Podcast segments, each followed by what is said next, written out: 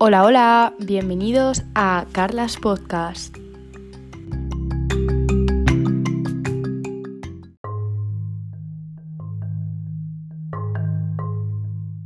Buenos días, buenas tardes, buenas noches. Como siempre, me presento, soy Carla y bienvenidos un día más a un nuevo capítulo de Carlas Podcast donde vas a divertirte aprendiendo, básicamente.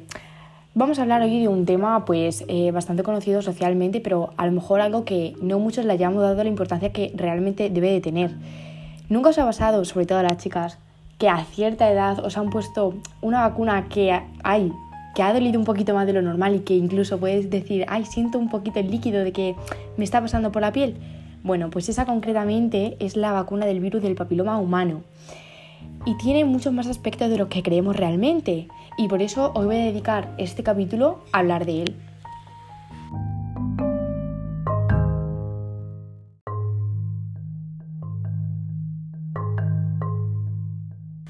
Bueno, vamos a empezar definiendo más o menos lo que es este virus.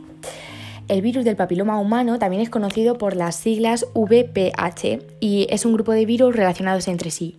Pueden causar pues diferentes verrugas en distintas partes del cuerpo. Y es que existen más de 200 tipos y cerca de 40 de ellos afectan a los genitales. Estos se propagan a través del contacto sexual con una persona infectada y también pues, se pueden propagar a través de otro contacto íntimo de piel a piel, aunque algunos de ellos pueden eh, ponerle en riesgo pues, desarrollar un cáncer.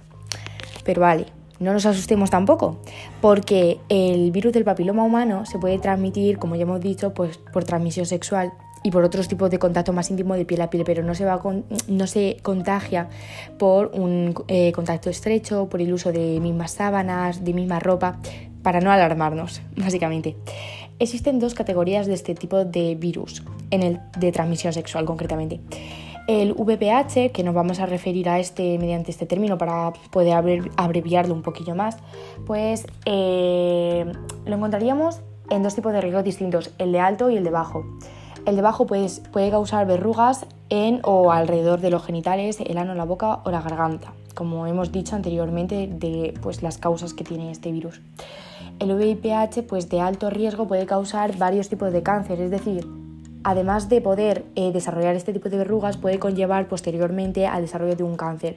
Como por ejemplo en las mujeres podemos desarrollar el cáncer de cuello uterino y por eso cuando tenemos una edad aproximadamente de 14 años nos administran una vacuna para poder eh, evitar este tipo de riesgo. Por ello, pues el riesgo eh, alto que supone el VPH en los humanos puede determinar cáncer de tipo de cuello uterino, ano, algunos tipos de cáncer de boca y de garganta, cáncer de vulva, cáncer de vagina, cáncer de pene, etc. La mayoría de las infecciones por VPH pues desaparecen por sí solas y no causan cáncer, pero a veces las infecciones duran más. Cuando una infección de este tipo de virus es de alto riesgo y dura muchos años, puede provocar cambios en las células y si estos cambios no se tratan, pueden empeorar con el paso del tiempo y convertirse así en el cáncer.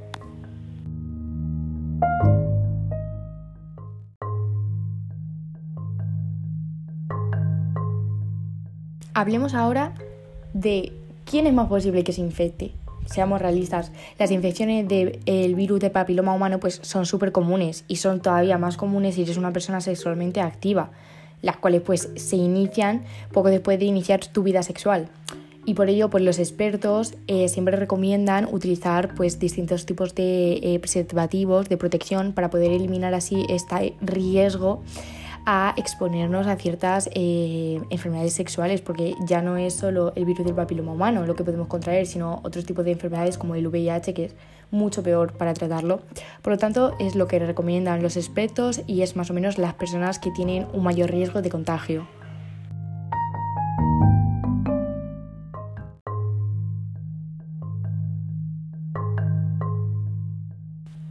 Hablemos ahora de los síntomas que causa este tipo de infección.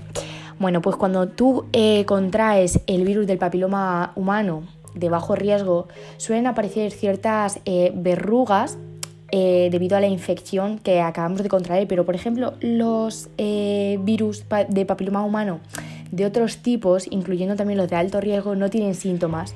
Pero vamos ahora, no nos pongamos tampoco melodramáticos porque básicamente cuando tú contraes el virus del papiloma humano de alto riesgo y dura muchos años, tú vas a sufrir una serie de mm, cambios en tus células.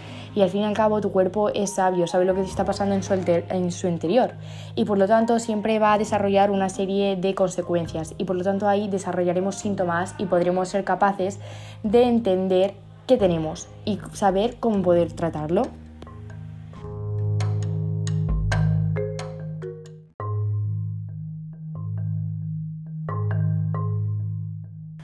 Bueno, tras entender qué es, quién tiene más riesgo, cuáles son los síntomas, vamos a hablar ahora cómo lo diagnostican los médicos. Bueno, pues básicamente en general los profesionales de la salud pues pueden diagnosticar las verrugas al, al observarlas, es decir, a simple vista te pueden diagnosticar perfectamente con un virus de papiloma humano de bajo riesgo, como ya hemos dicho anteriormente, porque es el único que presenta verrugas de por sí como primer síntoma.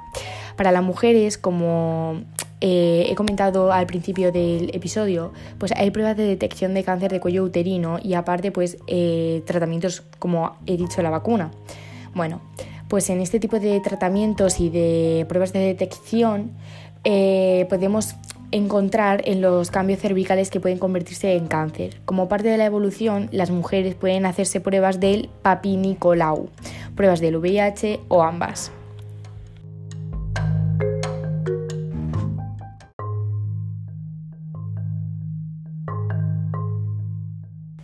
Tras hablar también de cómo lo diagnostican los profesionales médicos, vamos a hablar de cómo es su tratamiento.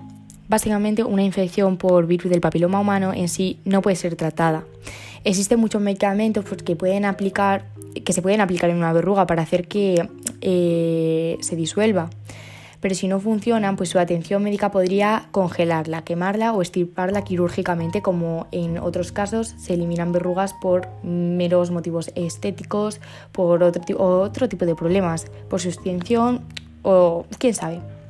Existen tratamientos para los cambios celulares causados por la infección del virus del papiloma humano de alto riesgo. Incluyen también medicamentos que se aplican al área afectada y varios procedimientos quirúrgicos para poder eh, extirparlo, ya que como hemos mencionado antes, pues este tipo de virus de papiloma humano de alto riesgo puede derivar en un cáncer y por lo tanto pues tiene que haber algún tipo de procedimiento quirúrgico para poder eh, cesar la eh, mitosis que está sufriendo tu cuerpo. En general, pues las personas con cáncer relacionado con el virus del papiloma humano pues reciben los mismos tipos de tratamiento que quienes tienen cáncer no causados por el virus. Una excepción a esto pues son las personas que tienen ciertos tipos de cáncer de boca y de garganta, los que pueden tener diferentes opciones de tratamiento.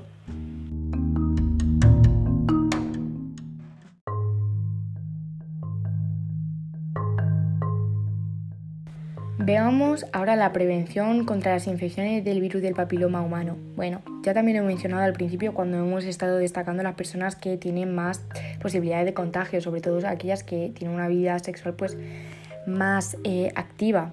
Por ello, el uso correcto de los condones de látex pues reduce en gran medida, aunque no elimina por completo eh, la probabilidad de infectarnos, el riesgo de contraer o propagar el virus del papiloma humano.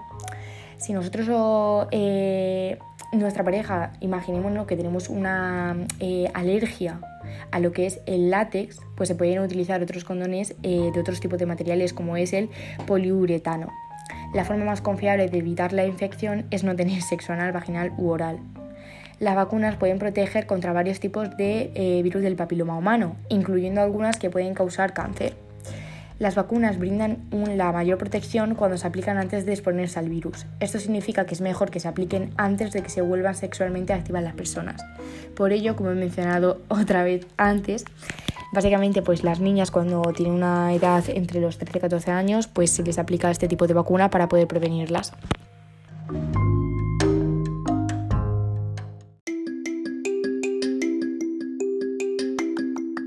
Bueno, y hasta aquí el podcast de hoy. Espero que lo hayáis disfrutado mucho y que hayáis aprendido algo nuevo, que no todos los días pues se conocen todos estos datos. Así que un besito para todos y nos vemos pronto. Carlas Podcast.